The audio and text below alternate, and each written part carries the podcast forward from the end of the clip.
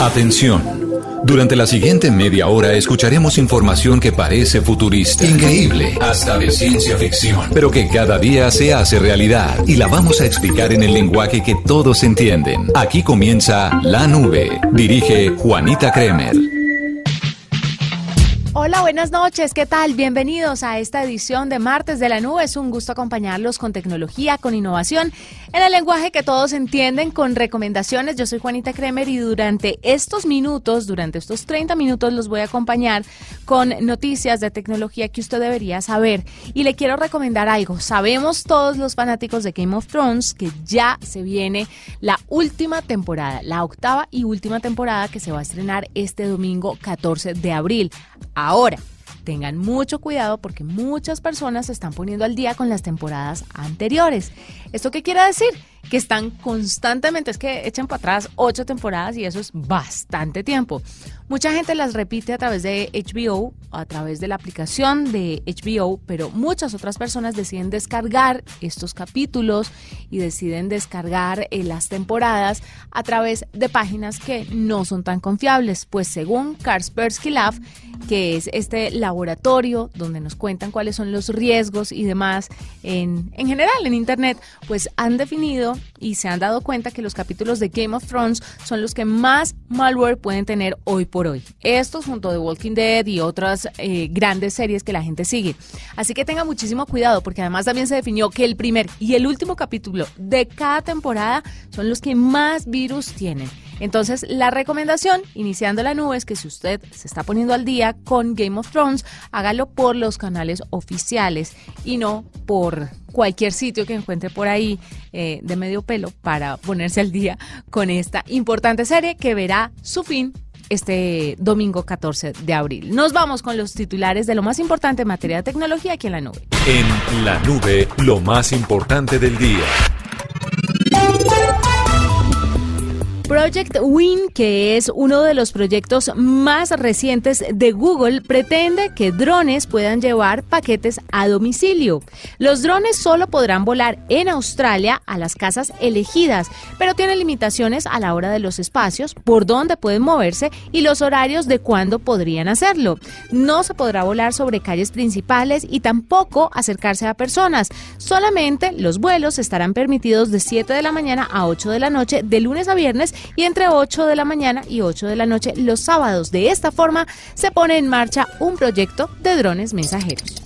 La ONU anunció que durante el Foro Económico Mundial reunirá en San Francisco a 40 expertos mundiales en vehículos autónomos y movilidad urbana para que compartan su experiencia y los resultados de sus investigaciones frente a este tema. La finalidad es emitir una regulación mundial sobre conducción autónoma a lo que varios países deberán acogerse.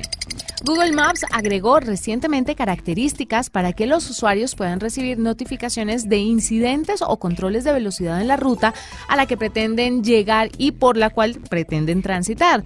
La opción que se llama Slow Dose permitirá que los reportes también los pueda incluir un usuario en tiempo real. Facebook añade la herramienta homenajes para que los usuarios puedan honrar la memoria de sus seres queridos. Además, añadió un sistema de inteligencia artificial para evitar que el perfil conmemorativo aparezca en situaciones que afecten a sus contactos. Arroba la nube blue. Arroba blue radio Síguenos en Twitter y conéctate con la información de la nube. En la nube tenemos a esta hora una mujer que nos acompaña, Stephanie Fallas, gerente de operaciones de Kiwi. Kiwi eh, es la empresa de robots domiciliarios con sede en Medellín y nos va a contar un poquito de Stephanie en qué consiste. Bienvenida a la nube. Buenas noches. Entonces Kiwi es una empresa de, que hace deliveries con robots. Nosotros somos la empresa que ha hecho más domicilios en el mundo con estos pequeños robots en la ciudad de Berkeley y otras ciudades de California. Primero que todo, contémosle a la gente cómo son los robots para que puedan entender un, poco en qué consiste Kiwi. Los robots son unos pequeños eh, andantes en la ciudad de Berkeley. Ellos tienen diferentes caritas que hacen hacia los usuarios y que les permite socializar y tener una interacción con los ciudadanos de la ciudad, que son principalmente estudiantes. O sea, se mueve entre los diferentes, entre las diferentes universidades. Se mueve de los, del centro de la universidad hacia los dormitorios y hacia diferentes eh, edificios alrededor de la ciudad. ¿Cómo o qué es lo primero que empiezan a repartir estos robots, Stephanie? Eh, nosotros llegamos a la ciudad de Berkeley y le atinamos principalmente a los restaurantes locales, entonces repartimos todo tipo de comida y algunos productos hacia los estudiantes también. La primera versión que tuvieron, según veo aquí en la información, es fue una canasta con cámaras y un par de sensores. Sí, exactamente. Nosotros llegamos a la ciudad de Berkeley no como una empresa robótica, llegamos precisamente como una empresa logística que quiere repartir domicilios, utilizar un sistema de keywords que son domiciliarios que reparten comida, pero vemos la necesidad de crear robots. ¿Por qué? Porque el costo por domicilio se vuelve extremadamente eh, costoso porque un keyword y tener el tiempo de una persona en Estados Unidos es muy costoso. Precisamente llegamos con esta solución, es un robot como tú lo mencionas, una canasta con sensores y hacemos una videollamada y empezamos a conducir. Y cuénteme un poco cuánto o cómo es el enlace entre ustedes, el restaurante y el usuario final. ¿Cómo llegan a hacer esa transición entre el uno y el otro? Nosotros tenemos una aplicación móvil en la que el cliente entra, ordena su pedido y este pedido le llega al restaurante. El restaurante lo despacha y empezamos con un sistema multimodal vale la pena destacar que nosotros no somos solo una empresa de robots, sino una empresa que también maneja keywords que son domiciliarios. Estos llegan a un punto, dejan la comida, la descargan dentro del robot y el robot hace la última milla del domicilio. ¿Los keywords son personas de verdad o son robots? No, personas, de verdad. Ah, ok. ¿Y ustedes le alquilan los robots a los restaurantes o finalmente el usuario lo paga en el domicilio? Finalmente el usuario lo paga en el domicilio. El robot es parte de nuestro servicio logístico. ¿Y cuánto, en cuánto, mejor dicho, cuál es el margen de ganancia de un restaurante utilizando sus robots y no un, domiciliario, pues, de carne y hueso? Sí, eh, precisamente. Entonces, un restaurante, con, eh, una plataforma de domicilios común como es Uber Eats o como lo es Grubhub en Estados Unidos, ellos eh, el restaurante tiene que pagar aproximadamente un 30%. Nosotros con robots hemos logrado bajar ese porcentaje hasta un 10%. Esto es un emprendimiento netamente colombiano y según veo empezaron a construir robots en la casa de Felipe Chávez en Bogotá, que es uno de los de los fundadores, ¿no es así? Sí, sí, señora. Yo me atrevería a decir que el 90% de las personas son colombianas. Ya hemos emergido eh, con diferentes, sumergido el sistema con otras personas de Nueva Zelanda, Australia, Estados Unidos, ya que nuestro servicio es allá. Stephanie, ¿y en Colombia cómo ven la movida? ¿Ustedes van a empezar a funcionar en diferentes ciudades o en Colombia no estamos preparados para recibir domicilios con robots?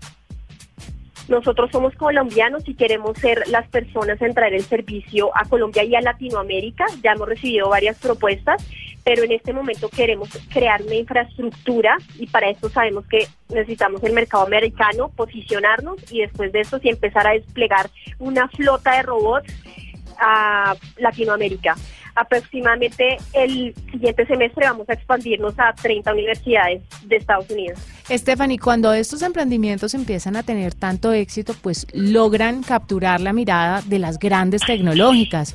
¿Ustedes ya han tenido acercamientos con, no sé, Google, Amazon, cualquiera otra de estas empresas gigantescas? Ya hemos tenido contacto con tanto con Amazon como con Google. Eh, las tecnologías que queremos aliarnos para llegar a un mismo fin común están emergentes, pero hemos tenido más una socialización con empresas logísticas como lo son FedEx o empresas retailers como lo son Walmart, Target, para empezar a, a fusionar estos robots con también eh, empresas del sector de, transporte y que venden productos a, en masas muy grandes. Y como esto es una empresa netamente colombiana y empezaron pocos, ¿cuántos eh, trabajadores tiene Kiwi Campus el día de hoy? Nosotros es increíble que hace un año y medio teníamos 10 trabajadores con nosotros y en este momento ya estamos aproximándonos a 70 trabajadores, incluyendo eh, practicantes que están en la Universidad de Berkeley. Maravilloso. Pues Stephanie, gracias por estar con nosotros, por contarnos un poquito sobre Kiwi y esperamos que se demore muy, muy, muy, muy poco la llegada de estos mensajeros, de estos domiciliarios a Colombia. Listo, perfecto. Nosotros también esperamos estar acá muy pronto. Hay varias cosas para contarles el día de hoy en temas de redes sociales. La primera es que Facebook va a modificar cuentas de los usuarios fallecidos y es que la red social de Mark Zuckerberg va a utilizar tecnología de inteligencia artificial para darse cuenta de cuáles usuarios de la red han fallecido a fin de evitarle a los familiares el dolor del recordatorio de cumpleaños, del recordatorio de que pasó un día como hoy, entre otros. La red anunció el día de hoy que además va a añadir su sección, como lo decíamos, de homenajes para cuentas de personas que han fallecido. En ese lugar los familiares y amigos van a poder, subir cualquier mensaje o foto para recordar a su ser querido, pero lo más importante de esta noticia es que los perfiles de las personas que han fallecido pues serán identificados y se les dará el tratamiento correcto. Esto es muy importante porque muchas veces los usuarios, digamos que esto es una herencia digital y ya hay como unas normas de qué es lo que se debe hacer cuando un familiar fallece y a usted de pronto le quedan las claves o le quedan los perfiles por utilizar, por manejar o por administrar. Y se ha dicho que las personas deberían hoy en día, con tantas redes sociales, con tantos servicios que se utilizan a través de Internet, hacer una herencia digital.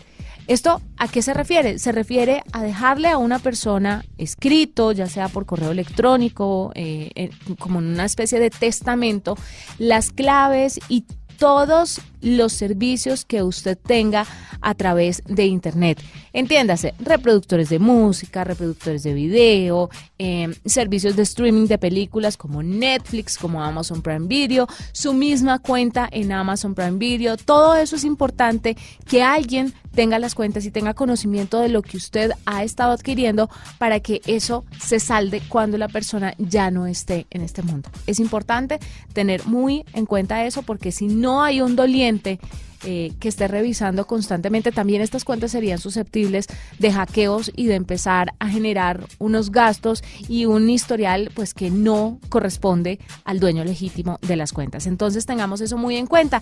Y por otro lado, nos vamos con una noticia de Twitter, porque ahora limitará los usuarios que usted puede seguir. Quiero que entiendan que existe una práctica que está muy mal vista dentro de Twitter y es el seguir para que me sigan. O sea, la gente sigue para que me sigan, pero dejan de seguir tiempo después. Tiempo después, entiéndase, minutos. No tiene que seguirlo durante un mes y luego dejarlo de seguir. No, esto es en cuestión de minutos. Y eso lo que va generando es una cantidad de usuarios falsos, pues que no corresponden a la realidad. Por eso, la red social del pajarito decidió que en vez de que usted pueda seguir mil personas en un día, pueda seguir solamente a 400. Puede sonar desproporcionado y una cantidad sumamente alta, pero cuando la gente se dedica a esto, inflar sus cuentas de redes sociales, porque al final también pueden venderlas con... Eh, bueno, las cuentas de redes sociales se venden infladas, pero además también un influenciador de, poca calaña y, y, de poca ética puede hacer esto para vender sus trinos un poco más caros, pues la red social se ha puesto manos a la obra. Entonces, con esto se pretende evitar el spam y los bots. Además, hay otras herramientas adicionales que se han ido introduciendo a la red social que me parece ha sido una tarea para aplaudir porque están tratando de ser mucho más transparentes y fomentar conversaciones más saludables. Y esta herramienta es una especie de apelación. Entonces, la red social dio a conocer que se mueven rápidamente para hacer cumplir sus reglas, pero que a veces no tienen el contexto completo y pueden cometer errores, como me pasó a mí con mi red social, por ejemplo, que me tienen bloqueados los contenidos y no todo el mundo lo puede ver desde un dispositivo móvil, sino desde un computador.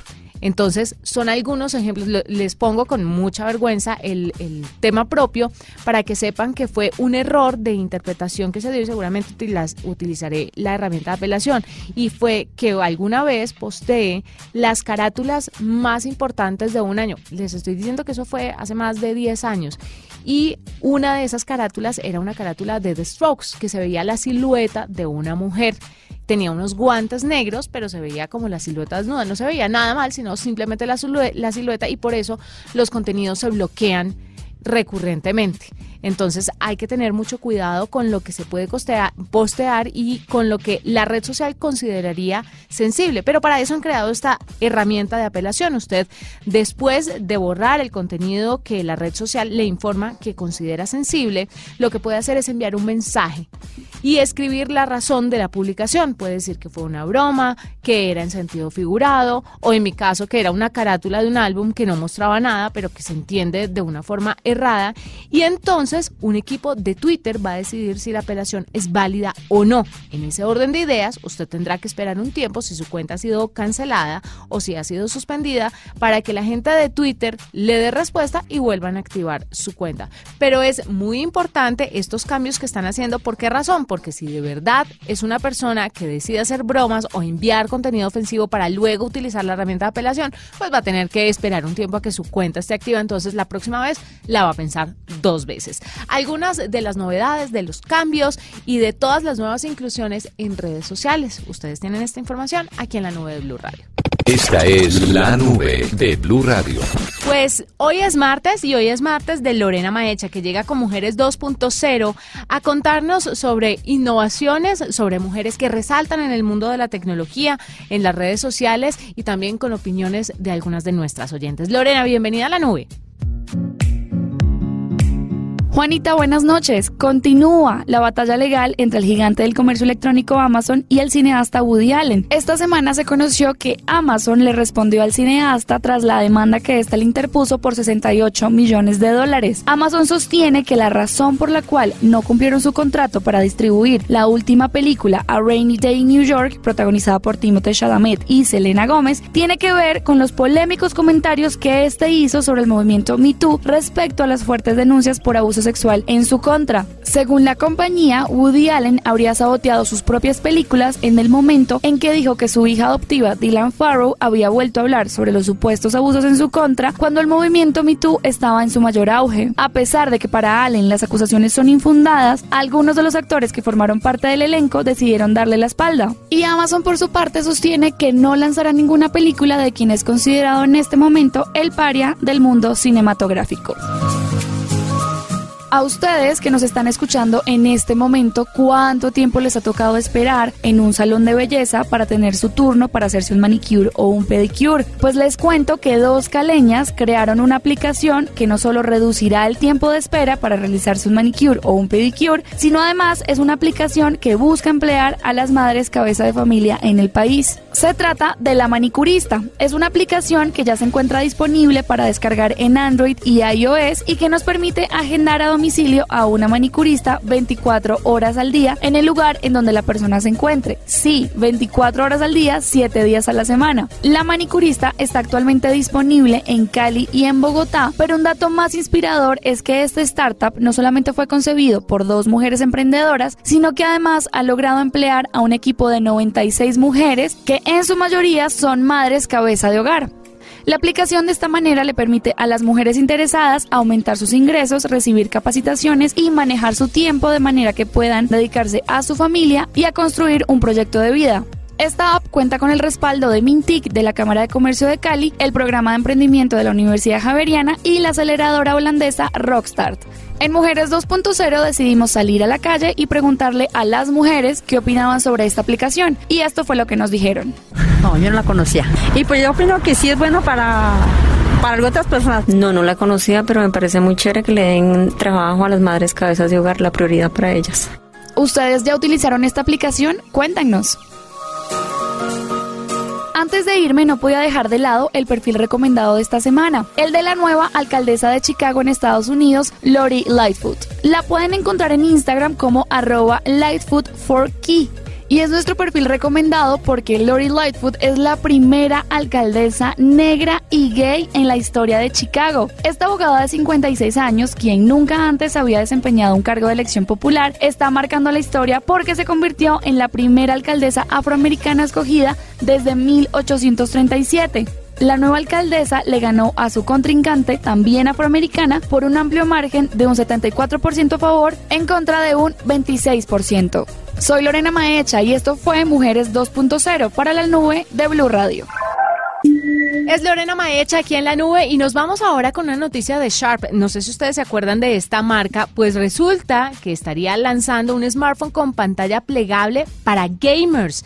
Este sería el próximo en fabricarse y en subirse al tren de los teléfonos con pantallas plegables y sería muy parecido al Motor Racer que en teoría Motorola estaría lanzando solamente para el mercado en Estados Unidos, que tendría una pantalla plegable, pero no como hemos visto de la mano de Samsung o de Huawei o de Xiaomi, que tienen unos teléfonos más grandes, sino que es del tamaño de un teléfono normal, pero con una pantalla que al doblarla, pues obviamente es flexible. Entonces, de esta manera, Sharp, que es una empresa que ha mantenido constante en el mercado de los teléfonos móviles, pues ahora tiene al público japonés y al de Europa y al del mundo entero muy expectante con un celular con pantalla flexible, pero dedicado solamente para los gamers. ¿Qué pensarán los gamers de esta nueva forma de jugar? Porque recordemos que no es lo mismo jugar con una consola, a jugar en un computador, a jugar en un celular y ahora en un celular con pantalla flexible. ¿Por qué? Porque el nivel táctil es distinto, los niveles de, de latencia también lo son. Entonces esperemos a ver con qué salen los gamers o qué responden a esta innovación de esta marca que se llama Sharp. Continuamos, usted está escuchando la nube, tecnología e innovación en el lenguaje que todos entienden y si usted es amante así enfurecido de las redes sociales como Facebook, como Messenger, que es de Facebook también, e Instagram y WhatsApp, le tengo malas noticias. Estas aplicaciones, si usted es amante de Facebook, Messenger e Instagram y tiene Windows Phone, cuidado, porque a partir del 30 de este mes de abril dejarán de funcionar en su teléfono. Las personas que cuenten con ese sistema operativo verán como tres de las aplicaciones más populares en la actualidad pues van a dejar de funcionar en sus smartphones, según explicó un portavoz de Microsoft. Después de notar que las ventas de dicho sistema operativo pues no van tan bien, la empresa optó por detener las actualizaciones de estas aplicaciones y otras más, pero estas que son las más importantes se quedarán entonces sin respaldo. Así que ustedes ya saben, mucha atención a qué modelo de teléfono tienen, qué sistema operativo y cuáles serán las aplicaciones que ya no funcionarán más en su celular. Hay una noticia que el día de hoy está preocupando a muchísima gente y es que un estudio revela que la mayoría de las empresas no le dan importancia a la ciberseguridad. El Foro Económico Mundial publicó un informe sobre ciberseguridad en la tecnología blockchain en la que se señala pues la necesidad de que las empresas implementen liderazgo en ciberseguridad. El informe señala en primer lugar que las grandes brechas de seguridad cibernética existen a raíz de que las empresas no reconocen la importancia de este campo y citan un estudio elaborado por un periodista de seguridad llamado Brian Krebs, en el que se afirma que las 100 compañías más grandes del mundo, de estas 100, solo el 5% cuenta con un líder de ciberseguridad.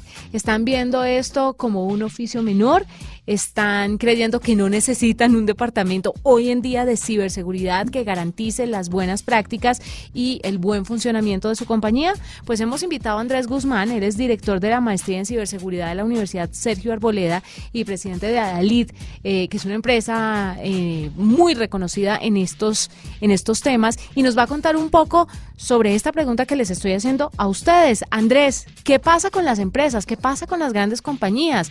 ¿La ciberseguridad se entiende como un trabajo menor dentro de ellas? Anita, buenas noches a toda tu audiencia. Pues la verdad es que las empresas eh, han dejado a un lado el tema de ciberseguridad. Piensan que el ingeniero de soporte pues sabe de seguridad informática, el que les maneja todo, el que les mira las, eh, compra el software y hace el mantenimiento de los equipos. Y la verdad es que eso no es la realidad. La realidad es que el tema de ciberseguridad es un tema muy importante hoy en día y no tener un oficial de seguridad dentro de la compañía o un departamento de seguridad de la información hoy en día es como dejar una compañía sin vigilancia, sin que haya alguien en la puerta pendiente de que entren y salgan las personas porque pues el activo más importante hoy en día es la información. Bueno, entonces expliquémosle a la gente, Andrés, cuál es la diferencia entre el ingeniero informático que utilizan para estos menesteres y entre una cabeza de ciberseguridad dentro de la compañía. ¿Cuáles son las diferencias, por ejemplo, en la profesión del uno y del otro? Bueno, lo primero es que eh, el, el, oficial de seguridad de la información debería ser una persona que dependa directamente de la alta gerencia, una persona que no tenga que depender del departamento de sistemas porque en términos reales lo audita. Lo segundo es que ese oficial de seguridad de la información debe ser un ingeniero electrónico de sistemas o de telecomunicaciones, pero con especialización en ciberseguridad o en seguridad de la información.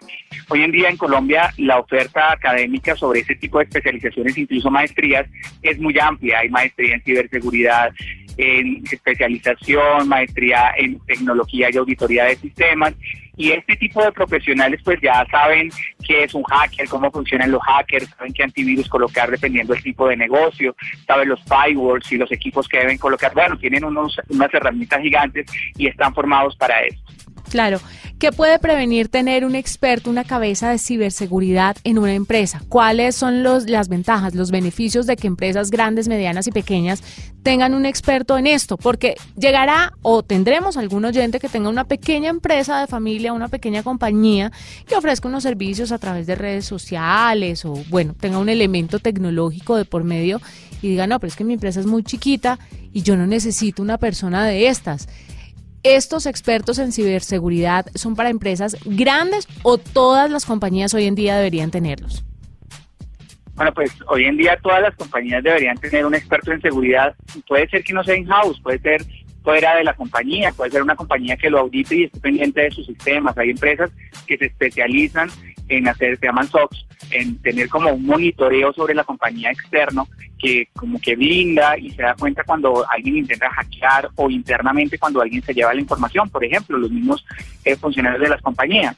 Entonces, la verdad es que el tema no es hoy en día de presupuesto porque el mercado se ha adecuado a las necesidades de las pymes, de las pequeñas y medianas empresas, pero las empresas que pues tienen una facturación o una información, el core del negocio de la información, pues deberían tener un oficial de seguridad. Y aquellas empresas en que la información pues no es lo más importante, pero pues todo el mundo tiene computadores, teléfonos celulares y hay cierto grado de tecnología, pues deberían tener, aunque sea tercerizado el oficial de seguridad de la información, que sería una empresa pues que le compra de acuerdo a al criterio del tamaño que tiene la compañía y el número de computadores que tiene y a la información que maneja. Adicionalmente a eso, pues incluso hoy en día la gente tiene, por ejemplo, en servidores en la nube, tiene su información y pues en esos servidores también se pueden contratar externamente eh, servicios como esos. Claro. ¿Cuánto o, qué tan fácil, mejor dicho, es tener un experto en ciberseguridad aquí en Colombia? Sí es una profesión apetecida, si la están estudiando, hay bastantes profesionales en el tema o son de esos peleadísimos y a los que les pagan trillones de dólares para que cuiden la compañía. Bueno, pues sabe que, mire, en un principio era muy complejo el tema porque los ingenieros no estaban conscientes de la necesidad del mercado. Sin embargo, hoy en día, primero, pues, de la auge de las tecnologías y del tema del hacking, del hacking ético, y de en sí de los sistemas de seguridad ha hecho que muchas personas se interesen. Yo dirijo la maestría en la selva arboleda, por ejemplo, y la maestría pues eh, abre tres cortes al año y no damos abasto. Nosotros, hay inscripciones de más de 100 personas semestrales, lo que no pues es imposible recibir. Entonces sí tiene una oferta grandísima y tiene una demanda inmensísima porque evidentemente el mercado lo requiere y al haber más oferta pues los profesionales se pueden conseguir a unos precios más, más asequibles. Andrés, muchísimas gracias por estar con nosotros, por contarnos un poco sobre este tema de ciberseguridad tan importante y que todas las compañías, sin importar el tamaño, deberían tener en cuenta, pues porque obviamente lo que van a hacer es ofrecerle un mejor servicio a sus usuarios, a sus clientes y demás. Esto es importante, muy importante para que presten atención. Es Andrés Guzmán, es director de la maestría en ciberseguridad de la Universidad Sergio Arboleda y presidente de Adalid, que nos habla un poco sobre estos temas aquí en la nube. Arroba la nube blue. Arroba blue radio Síguenos en Twitter y conéctate con la información de la nube. Nos vamos con el glosario, la palabra que usted debe tener en cuenta hoy en el mundo de la tecnología aquí en la nube. GPS, VPN, streaming, interfaz. Si no sabes qué significan esos términos, la nube te los explica en el lenguaje que todos entienden. Protocolo, IP, el glosario. La palabra de hoy es dominio y es el nombre con el que se registra una marca en Internet para tener su propio propio nombre.com. Por ejemplo, eh, blueradio.com. De esa forma se registra esto que se llama dominio. Y con esta palabra cerramos esta edición de la nube. Fue un placer acompañarlos mañana. Por supuesto, más tecnología e innovación en el lenguaje que todos entienden. Chao.